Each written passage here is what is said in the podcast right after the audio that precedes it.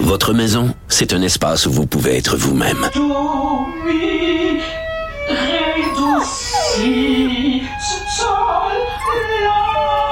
Elle mérite d'être bien protégée et vous méritez d'être bien accompagné. Trouvez la protection la mieux adaptée à votre maison avec Desjardins Assurance et obtenez une soumission en quelques clics sur desjardins.com.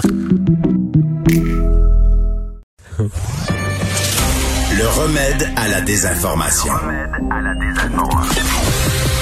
Mario Dumont et Vincent Dessureau.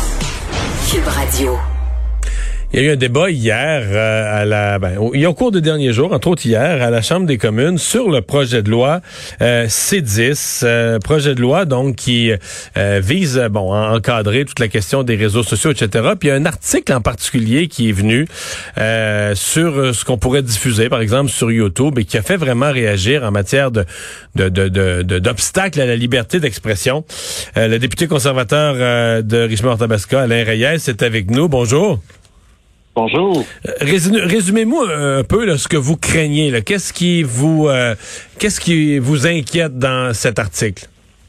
Ben, premièrement, euh, le projet de loi dont on parle, c'est le projet de loi C10. C'est le projet de loi pour avoir toute la radio, de, la radiodiffusion dans notre système, pour intégrer les nouveaux joueurs numériques comme Netflix, par exemple. Et ça fait des mois que le ministre Stephen Guilbault a déposé ça. Et pendant l'étude en comité ou comité du patrimoine auquel je participe, est arrivé un genre de coup de théâtre vendredi passé. Plusieurs personnes ont reproché au gouvernement de ne pas tenir compte de ce qu'on appelle les GAFA, les grands joueurs, parce qu'on sait que un des enjeux, c'est toute la redistribution de la publicité euh, face aux, aux radiodiffuseurs conventionnels que l'on connaît là, euh, à tous les jours. Et là, coup de théâtre, vendredi passé, le gouvernement abolit à même son projet de loi un article qui fait en sorte que là, tout d'un coup, tout ce qui est sur Internet va être légiféré par le CRTC. Donc, on donne les pleins pouvoirs au CRTC de euh, s'assurer de réglementer ce qui est sur Internet. Puis là, ben, ça fait réagir plusieurs personnes, pas juste les partis d'opposition, euh, les conservateurs, mais des experts dans le domaine qui disent que là, Stephen Guilbeault, le Parti libéral, est en train de s'ingérer dans la vie de millions d'utilisateurs, des petits utilisateurs. on ne parle pas des, Google de ce monde, mais des gens qui ont des chaînes YouTube, qui gèrent des pages Facebook. Et qui seraient, qui seraient soumis aux règles du CRTC. Ben, présentement, en abolissant ce qu'on appelle l'article 4.1, on vient de donner tout d'un coup, parce que euh, c'est un des reproches de ce projet de loi-là. Il y en a plusieurs autres qu'on pourrait parler, comme Radio-Canada, qui est, qui est aucunement mentionné à l'intérieur du projet de loi euh, au niveau de son mandat. Mais c'était une des choses qui était reprochée. Puis le ministre me dit, euh, Alain, comme député, tu disais qu'il fallait qu'on qu'on légifère les grands joueurs d'Internet. Oui, mais j'ai dit, si on fait ça, il faut qu'il y ait des clauses pour protéger les petits utilisateurs de tous les jours, les gens qui ont une petite chaîne YouTube, c'est pas leur travail principal, qui font ça comme sideline. On en a plein qui ont, des émissions qui montent eux-mêmes à l'intérieur euh, et qui ont un achalandage qui est intéressant ou qui peuvent parler avec des citoyens, avec des gens qui vont s'informer par rapport à ce qu'ils présentent, les influenceurs. Mais tous les amendements qu'on a tenté d'emmener justement minimalement pour encadrer ça, ben ont été rejetés par le Parti libéral, appuyés par le NPD, puis de temps en temps par le Bloc québécois. Et, et nous, on dit ça n'a aucun bon sens. Puis là, je vais citer des gens, là, puis c'est important de le dire parce qu'aujourd'hui, le ministre Guilbeault, pendant la période de questions, a fait de la démagogie en disant non, on ne veut pas s'attaquer aux petits utilisateurs. Mais là, l'ancien commissaire du Conseil de la radiodiffusion et des télécommunications du Canada, Peter Menzies, est sorti puis il a dit il s'agit d'une attaque à part entière contre la liberté d'expression et les fondements de la démocratie, c'est difficile de comprendre le niveau d'orgueil ou d'incompétence ou les deux qui peut mener quelqu'un à croire qu'un empiètement sur les droits est justifiable. Donc, c'est pas rien. Là. Donc, de quelle façon, si on essaie de donner un exemple, prenons quelqu'un qui a une petite chaîne YouTube, là, qui s'amuse, qui diffuse des vidéos. Euh, qu'est-ce qui pourrait, euh, qu'est-ce qui pourrait le contraindre? Qu'est-ce qui pourrait lui arriver? Ben, euh, le gouvernement, on ne sait pas comment le CRTC va se comporter. C'est ça le défi qu'on a. Puis on sait déjà comment le CRTC, c'est difficile à cause de la paperasse. Puis on sait que des joueurs, des radiodiffuseurs conventionnels, qui, ont, qui, qui, qui, frappent un mur avec le CRTC dans bien des enjeux. Puis là, on est en train de dire au CRTC, ben, tu vas légiférer Internet, tu vas légiférer les réseaux sociaux, tu vas légiférer tout ce qu'il va avoir. Et nous, on dit, OK, pour les gros joueurs, on voit qu'il y a des pays qui se battent comme l'Australie, la France, sont des précurseurs.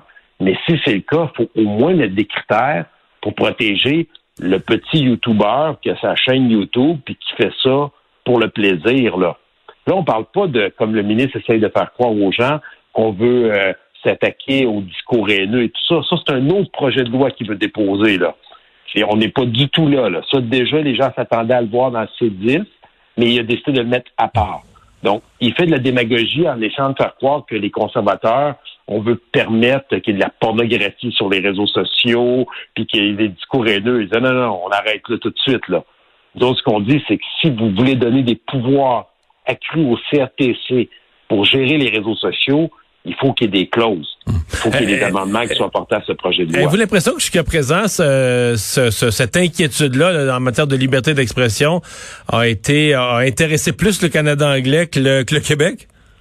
Ah, c'est clair. Moi, je peux vous le dire, on a mis, j'ai mis un message sur Twitter suite à la décision du gouvernement libéral d'abolir l'article 4.1 de son propre projet de loi. Puis euh, ça a été la déferlante. Là. Puis les, les commentateurs, les analystes, les experts anglophones aussi s'intéressent beaucoup à ça. Donc euh, ici au Québec, on sent pas. C'est la première entrevue que je fais là sur le sujet. Hmm. Mais on dirait que les gens ont été moins sensibilisés là, aux, euh, aux, effets, aux, à l'impact, à la gravité de voir le, ce que pourrait avoir dans le concret l'arrivée du CRTC qui débarque avec ses grosses pattes dans tout ça. Là. Ben, vous pouvez voir un exemple très simple. On l'a vu il n'y a pas longtemps, ça peut être un petit mini-scandale.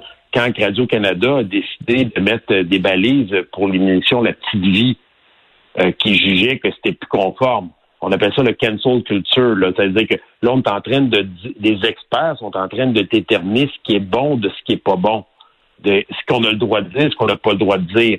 Et, là, on tombe sur une ligne qui est très mince. Et nous, on dit, oui, il y a des choses qui ne peuvent pas euh, on peut pas permettre à des protagonistes de dire des, aberrations euh, qui pourraient euh, être hmm. tendancieux, mais il, il faut qu'on légifère, mais il faut qu'on mette des balises pour protéger la liberté d'expression ultimement. Puis je vais donner un dernier, si, si vous me permettez. Michael Jace, qui est un professeur émérite du droit à l'Université d'Ottawa. Lui, il est là-dessus. il y a 80 000 followers sur Twitter qui le suivent. Puis 80 000. C'est un professeur qui est spécialisé là-dedans. Il a dit on est en face du gouvernement le plus anti-Internet de l'histoire du Canada.